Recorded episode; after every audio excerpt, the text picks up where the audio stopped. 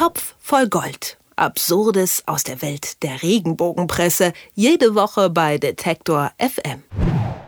Sehr oft kann man über die Schlagzeilen der Boulevardblätter, über die wir in Topf voll Gold sprechen, herzlich lachen, denn die Absurdität, die nimmt meistens den Ernst. Doch manche Artikel kann man trotz der prinzipiellen Lächerlichkeit nicht durch Komik abtun. Ein Thema, das immer wieder Schlagzeilen macht, wer gerade zu dick oder zu dünn ist. Und meine Wortwahl ist im Gegensatz zu denen der Zeitschriften sehr gemäßigt. Bei den abgebildeten Stars, aber auch der ganzen Leserschaft ziehen diese Artikel deutliche Folgen nach sich und deshalb spreche ich mit Moritz Czermak vom Top voll Gold über Bodyfrust und Kilokrise. Hallo Moritz. Hallo. Ja, für mich nicht sonderlich überraschend. Die Debatte um das Aussehen und das Gewicht, die sind in der Boulevardpresse immer stark vertreten. Auch wenn ich selbst keine Zeitschriften kaufe, dann sieht man die abgebildeten Bikini- oder eben nicht Bikini-Figuren mhm. meistens schon im Vorbeigehen auf den Titelblättern gedruckt. Ob jetzt Kilokrise oder Zellulitefrust. Abgedruckt wird irgendwie alles, was zieht. Aber wie groß ist das Thema wirklich in der Redaktion und dann eben auch in den Zeitschriften? Gehört es zum guten Ton, einmal im Monat den Körper eines Stars zu kritisieren?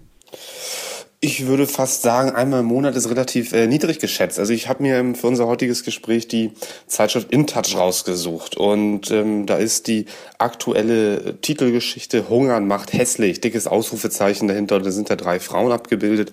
Da will ich jetzt gar nicht drauf eingehen, wer das im, im Detail ist. Ähm, da hat sich die Redaktion eben eben drei Frauen erstmal rausgesucht. Im Heft Innern sind dann noch irgendwie zwei, drei, vier andere dazugekommen, bei denen ja die Mitarbeiterinnen und Mitarbeiter der InTouch irgendwie der Meinung sind, die haben sich so runter runtergehungert, dass wir die mal richtig schön als hässlich bezeichnen können, was sowieso schon mal ein Unding ist, egal ob das jetzt mit Hungern oder mit, äh, mit, mit, mit Fettleibigkeit oder was auch immer zu tun hat, äh, jemanden auf der Titelseite und in einem äh, tausendfach äh, gedruckten Heft als hässlich zu bezeichnen, ist sicherlich schon mal nicht die, nicht, nicht die feine Art. Ähm, das, wenn man sich dann ein bisschen die, die InTouch, das InTouch-Archiv anguckt, ähm, weil du ja gefragt hattest, ob du sozusagen einmal im Monat äh, zum guten Ton gehört, in Anführungszeichen natürlich, dann findet das deutlich öfter statt. Also ich habe ähm, bis zum Mai zurück irgendwie vier, fünf andere Hefte und Titelseiten noch gefunden, wo es immer um, um die, die Körper von, von weiblichen Prominenten, von Schauspielerinnen, von Models und so weiter geht. Mal sind sie aus der Sicht der InTouch zu dick, mal sind sie zu dünn, mal gibt's zu viel Zellulite, äh, mal ähm, äh, sind nur noch Knochen zu sehen und so weiter. Ähm, das ist schon relativ frustrierend und traurig, was da teilweise passiert auf den Titelseiten. Ähm, genau, du sagst, dass dieser Artikel, der geht darum, dass man zu dünn und deswegen hässlich ist. Mir ist es auch ein bisschen unangenehm, das überhaupt zu zitieren. Aber wenn man diese Artikel normalerweise nicht liest, dann möchte ich einmal aufklären, was da wortwörtlich so steht. Klar. Nämlich, sie hungern sich hässlich, der Magerwahn lässt den Bauch schrumpeln, die Haare ausfallen und die Brüste hängen. Was denkt sich eine Redaktion dabei? Ähm, sie denken offenbar nicht viel nach, weil wenn man sich die, sich die Fälle dann im, im Konkreten mal anguckt, ähm, sind das auch tatsächlich ähm, relativ erschreckende, das ist eine relativ erschreckende Auswahl. Also da ist beispielsweise eine 17-Jährige dabei, ähm, über die jetzt eng geschrieben wird, dass, dass, sie, dass sie hässlich dünn ist. Ähm, das gehört sich schon bei älteren Frauen nicht, ähm, aber bei, bei Minderjährigen ist das natürlich noch katastrophaler. Da ist ein Fall dabei, bei dem zumindest immer mal wieder Gerüchte ähm, zu lesen sind, dass da auch eine Magersucht vielleicht eine Rolle spielt, vielleicht auch andere Süchte, also Alkohol und, und Drogensucht. Ähm, über die zu schreiben, dass sie hängende Brüste hat, weil sie sich so runtergemagert hat und jetzt zwei Körbchengrößen verloren hat, ähm, das ist wirklich das, das, das übelste Nachtreten nochmal.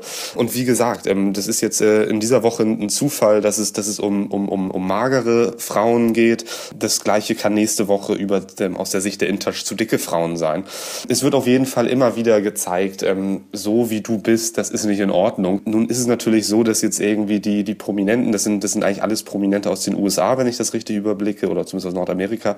Ähm, wenn ich das, ja, die, die, die werden jetzt die InTouch aus Deutschland sehr wahrscheinlich nicht lesen. Also die, die werden jetzt nicht sehen, dass sie da irgendwie ziemlich angefeindet werden von der Redaktion. Aber natürlich gibt es eine Leserschaft, ähm, die größtenteils weiblich ist, wenn man sich so die, die, die Medienforschung anguckt.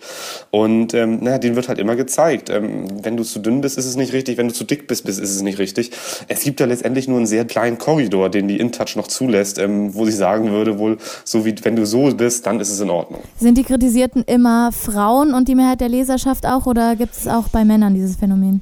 Also ich habe jetzt ein bisschen, bisschen zurückgeguckt, wie gesagt, im Archiv der InTouch. Ähm, es gibt natürlich noch andere Hefte, da, da können vielleicht Männer auch mal vorkommen, aber bei der InTouch habe ich jetzt wirklich eigentlich nur Frauen gefunden. Männer kommen vielleicht eher mal vor, wenn sie, wenn sie einen tollen Buddy haben und äh, da irgendwas zum, zum Schmachten gibt.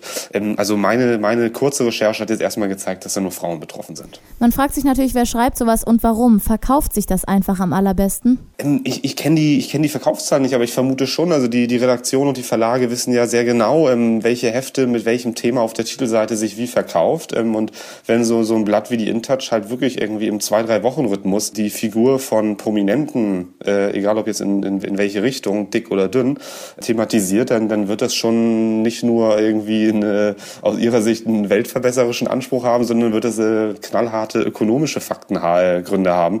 Also ich vermute, die Hefte verkaufen sich. Das ist natürlich auch nochmal eine traurige, eine traurige Aspekt dann an dieser ganzen Sache. Und irgendwie ist das alles auch Teil der generellen Debatte, wie man Umsatz auf Kosten anderer macht. Da geht es ja auch nicht nur immer um Körper, sondern um Privatleben, das auf einmal nicht mehr privat ist, etc. Du liest diesen Quatsch nun schon eine Weile, Tag ein, Tag aus. Was macht das mit dir?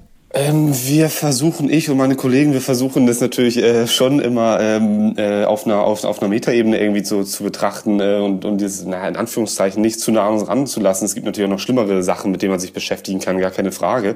Ähm, aber man muss schon ein bisschen aufpassen, dass dass, dass nicht so die ähm, Maßstäbe dann doch, äh, wenn man sich das so konzentriert anguckt, immer äh, sich die Maßstäbe nicht ein bisschen verschieben. Ähm, wir merken schon, dass dass wir manche Sachen, die wir vielleicht am Anfang unserer Arbeit wirklich wirklich katastrophal schlimm fanden, inzwischen nicht mehr so schlimm finden, weil wir denken, naja, das machen wir halt jede Woche. Aber natürlich ist es schlimm, äh, was die Intersteigt bei diesem aktuellen Beispiel. Und natürlich ist es schlimm, wenn, wenn wirklich privateste Sachen, teilweise intimste Sachen von, von ob Prominenten oder nicht Prominenten in die Öffentlichkeit gezerrt werden, ohne dass sie es wollen, ähm, dann ist das einfach nicht in Ordnung. Da muss man einfach ein bisschen aufpassen, dass man das dann nicht doch irgendwann in Ordnung findet, einfach weil, weil man es jeden Tag sieht.